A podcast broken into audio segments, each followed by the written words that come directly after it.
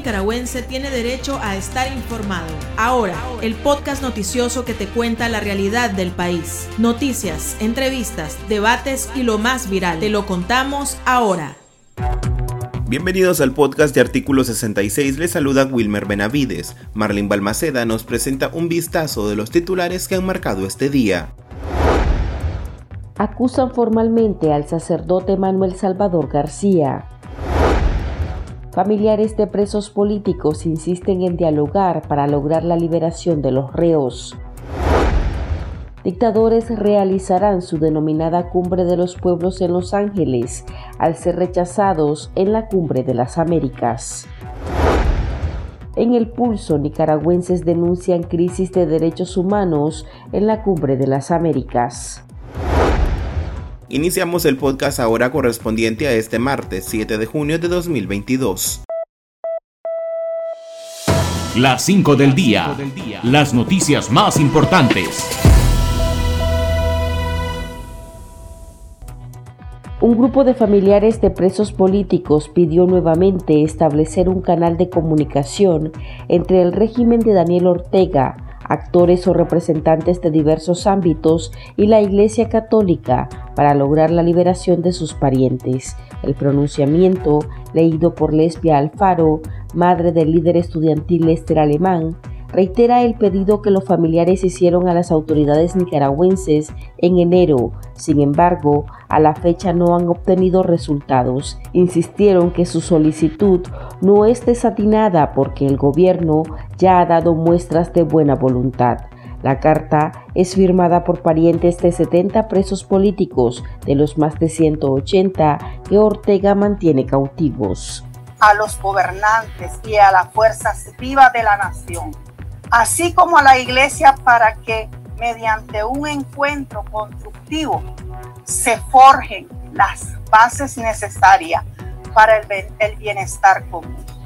Mientras tanto, nosotros los familiares, sin nunca olvidarnos de todos y cada uno de nuestros presos, nos comprometemos a contribuir de buena fe a este fin patriótico. El sacerdote Manuel Salvador García Rodríguez, de 57 años, fue acusado formalmente este martes por parte de una mujer identificada como Marta Candelaria Rivas Hernández, de 43 años, quien apareció en medios sandinistas asegurando que el religioso le causó graves lesiones al golpearla en el pómulo derecho con un candado.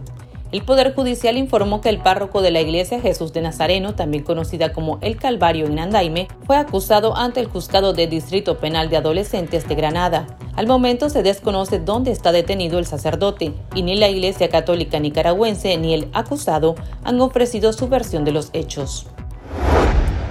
La invasión militar de Rusia a Ucrania traerá mayor desaceleración en las economías, lo que aumentará los niveles de pobreza y pobreza extrema en la región, indica el reciente informe de la Comisión Económica para América Latina y el Caribe, CEPAL. La comisión advierte que 7.8 millones de personas se sumarían a los 86.4 millones cuya seguridad alimentaria ya está en riesgo. La guerra adicionada a otras crisis impactará en la inflación, en especial de alimentos y energía, y en la actividad económica y el comercio, por lo que la región alcanzará un crecimiento anual promedio de 1.8% este año. Nicaragua crecerá 2.5%, solo por encima de México y Haití en el Istmo. Un día después de ser excluido de la Cumbre de las Américas, el régimen de Cuba anunció que participará junto a sus aliados en la Cumbre de los Pueblos, un foro que se realizará de manera paralela en Los Ángeles, Estados Unidos, del 8 al 10 de junio. Según el mandatario Miguel Díaz Canel, será un verdadero evento político trascendental para sus pueblos, en el que activistas políticos y movimientos sociales expresarán su rechazo a la Cumbre de las Américas.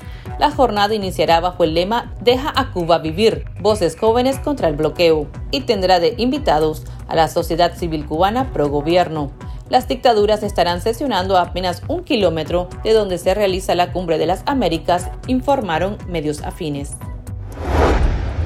El Ministerio de Salud reportó un leve aumento en los casos de COVID-19 en el país. Según el reciente informe, se detectaron 59 contagios en los últimos siete días, para sumar más de 18.800 casos confirmados a la fecha. Sin embargo, insiste que solo una persona fallece a la semana y en más de dos años de pandemia, Nicaragua solo reporta 240 decesos a causa del virus. Por su parte, el Independiente Observatorio Ciudadano COVID-19 informó que al 6 de junio registra un acumulado que supera los 32.300 casos sospechosos confirmados y más de 5.000 fallecidos con sintomatología asociada al virus. El pulso. Le medimos el ritmo a la realidad.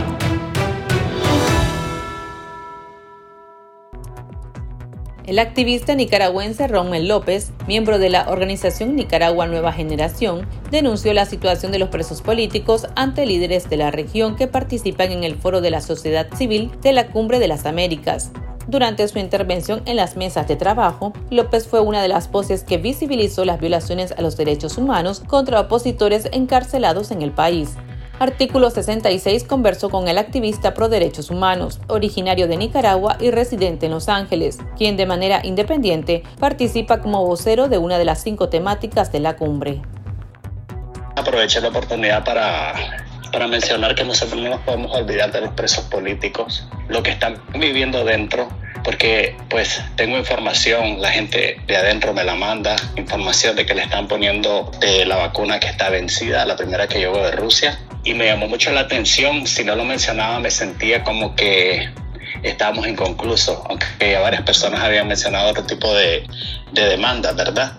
Pero uh, llevar la voz del, de las personas que no, no pueden hablar, así como lo, me, lo mencionaron eh, desde la cárcel, no sé qué cárcel, ¿verdad? Exactamente, pero me enviaron videos, me enviaron uh, eh, comunicados así escritos, ¿verdad? Me comunicaron todo lo que, cómo, está, cómo la están pasando y lo están viviendo. El video se los puse a todos ahí y pues uno, incluso uno de los, una de las personas que estaba ahí se puso a llorar porque dijo, yo sé, yo conozco ahí, yo estuve ahí, no recuerdo el nombre del nicaragüense. Y entonces dije todo lo que estaba pasando dentro de las cárceles, todo lo que están viviendo los presos políticos aunque ya está en el documento, es importante recalcarlo ya que están todas las cámaras de la OEA, ¿verdad? Y el Departamento de Estado. Entonces, es siempre recordarles que no hemos olvidado los presos políticos.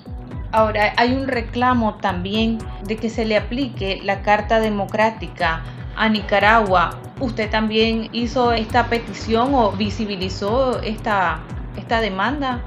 Sí, exacto. Dije yo de que dentro del marco de lo que pues, nos puede ayudar a Estados Unidos es la Carta Democrática.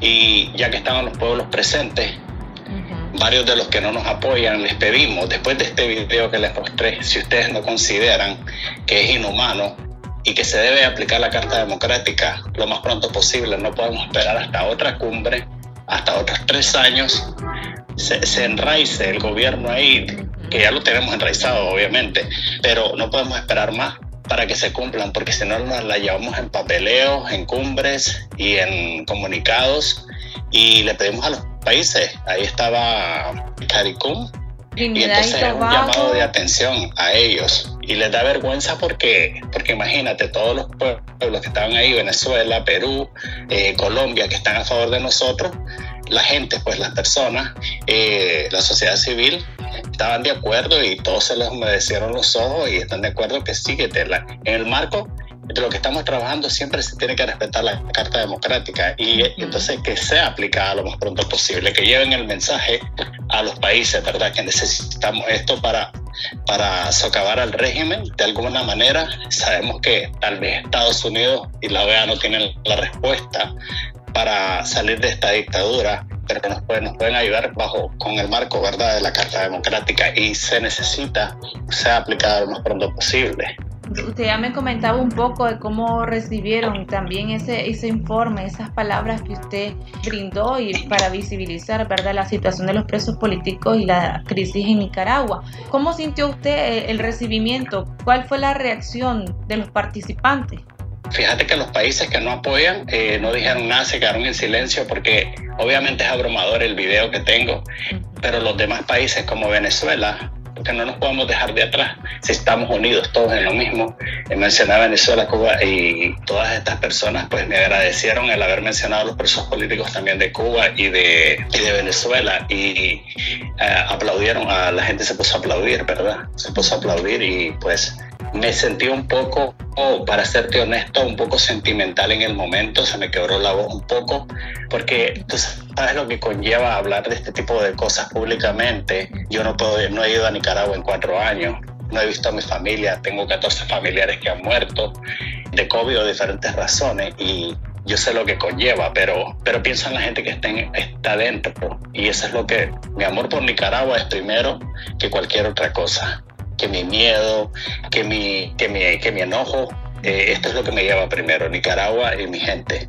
También se habla, bueno, ya lo confirmó este, el funcionario Brian Nichols, que al régimen se le advirtió de nuevas sanciones si no hacía unos cambios profundos. Esto es una buena alternativa, es una buena medida que apliquen sanciones, que continúen aplicando sanciones ante este contexto. Sí, porque de hecho eh, platicando con varias personas, ¿verdad? Sí se sabe que vienen estas sanciones. Brian Nichols lo dijo, no sabemos si es de parte de la Renacer, del NICAC, o no sabemos si es de otro ah, miembro. Pero sí sabemos de que no querían este, sancionar, sino en este momento por lo de la cumbre, estaban un poco envueltos en lo de la cumbre. Los países que no querían participar era un problema, ¿verdad? Ya viste que Xiomara Castro decidió no participar todavía no tenemos la lista de los presidentes que quieren participar y los que no. No estamos eh, a 100% seguros. Lo, solo lo que sabemos es que Biden va a venir mañana, creo que viene mañana. Mañana nos vamos a reunir en un foro. Pero sí, las sanciones, eh, bueno, yo considero de que las sanciones mucha gente nos dice, ¿verdad? Porque yo he cabildado las sanciones antes y las seguimos cabildeando con la Unión Europea, con los senadores eh, republicanos, demócratas, porque esto es mi partidista, obviamente. Consideramos que, no, que, que sí ayudan, ¿verdad? Porque están dirigidas y fueron escritas para socavar al régimen, no al pueblo. Entonces, pues sí consideramos de que es, una, es un buen movimiento de parte de Estados Unidos o la OEA o la Unión Europea y algunos incluso están pensando, en el caso de, la Unión Europea, de que se tiene que incluir a los jueces. ¿Ustedes están de acuerdo también de que los jueces tienen que ser parte de esta lista negra, por así llamarle, por ser pues servidores o, haber participado en estos juicios arbitrarios contra presos políticos? Considero que sí, obviamente, sí tienen que estar en la lista. Eh, si ese fuera el caso, ese sería un duro golpe para ellos. Estarían todas estas personas tienen propiedades y tienen cosas aquí. No tienen por qué tener nada en Estados Unidos, sino somos países amigos. Bueno, me decía de que van a reunirse con el presidente Joe Biden. ¿Eso cuándo sería? ¿Mañana o al finalizar el día de viernes? Es mañana. Solo quiero decirle que, quede claro que no soy ONG ni, ni pertenezco a ningún partido político. O sea, somos sociedad civil Pertenecemos solamente a este grupo. Eh, nos autofinanciamos nuestros propios, eh, nuestra propia ah, agenda, ¿verdad? Independiente. Todo. Entonces, mañana que se reúnan con el presidente Biden, ¿usted también eh, va a exponer, a visibilizar nuevamente la situación de Nicaragua, la crisis humanitaria?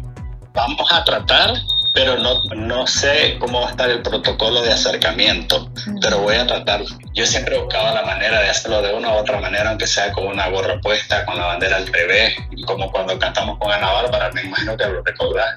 Solo le pido a Dios. O sea, de cualquier manera eh, se puede hacer ver, ¿verdad? De alguna manera eh, lo que está pasando. Entonces, eh, no sé qué tan cerca podamos estar de él para poder expresar. Hubiese sido bueno obviamente que las personas que estamos acreditados, los que estamos participando, pudiésemos estar cerca. ¿Ustedes no se reunieron con el secretario general Luis Almagro? Tengo una foto que te la puedo mandar donde dijo que tiene Nicaragua tiene totalmente el apoyo. Me dijo, Rommel, tenemos, ustedes tienen todo nuestro apoyo. Y le dije muchísimas gracias, pues. Es todo lo que pude hablar con él fue algo rápido, breve, ¿Cómo se interpreta eso cuando, cuando Almagro expresa que tienen los nicaragüenses todo el apoyo? Yo, yo siento en interpretación que, aunque mucha gente nos dice que cosas de Almagro por un lado, cosas del otro, eh, tenemos que recordar que Almagro no es el, presidente de la OEA, el secretario. Y, pienso que cuando él dice que tiene el apoyo, que tenemos el apoyo de él, pues tenemos que ir con quien dice que nos está apoyando, pues prácticamente. Por eso es, elemental que la Carta Democrática obviamente sea uh, implementada lo más pronto posible. Y esperemos que después que haya muchos cambios después de la cumbre. Sienten de que ha sido bastante eh, fructífera la participación de diferentes delegaciones nicaragüenses en la Cumbre de las Américas? A mi parecer sí, siento que sí, porque ah, de repente antes pensábamos quién va a ir, quién va a representar, quién va a hacer esto, y, y, siento que ha habido una buena representación porque hemos tenido también el, apoyo de, los otros pueblos que nos mencionan, o sea, de los otros países, como, el, como lo es eh, Venezuela, Venezuela y Cuba, que nos están mencionando, incluso Perú también gente delegada de Perú ha mencionado. Entonces tenemos el apoyo de mucha gente, pero sé que todavía no tenemos todos los votos para aplicar la. Ahora, Cuba está anunciando una cumbre, la cumbre de los pueblos, que también lo van a realizar en Los Ángeles. Pero ¿qué opinan ustedes acerca de esto? Porque, por ejemplo, Ortega pues tampoco puede entrar a Estados Unidos yo supongo que muchos otros pro gobierno de Cuba o pro gobierno de Venezuela no pueden entrar tampoco a Estados Unidos. Entonces, ¿qué interpreta usted acerca de esto? ¿Cómo ve esta, esta propuesta de parte de Cuba trasladarse a Los Ángeles con su cumbre de los pueblos? Pienso que eh, eh, suena un poco desafiante, pero al mismo tiempo, si viene toda esta gente igual y van a ver muchas cámaras y, y aquí se les puede tomar foto a toda esta gente que, que haga este tipo de cumbres. Eh, siento que se sienten un poco como aislados, ya que el gobierno decidió no invitarlos. Eh, se sientan aislados, se sienten como asariados de repente de que no fueron invitados. Eh, que sí querían venir, querían venir. Que si ha habido un juego político entre todos los países poniéndose de acuerdo, como México, entre otros, a Honduras para que estos fueran invitados, pero siento que, que, es una mala jugada para ellos mismos, porque esto, por ejemplo, Somara Castro apenas entró al poder y no venir a la cumbre, eh, me parece muy, muy, muy este, desatinada su decisión. Para estar al tanto del acontecer nacional y conocer las voces calificadas sobre la realidad nacional, ahora el podcast informativo sobre Nicaragua.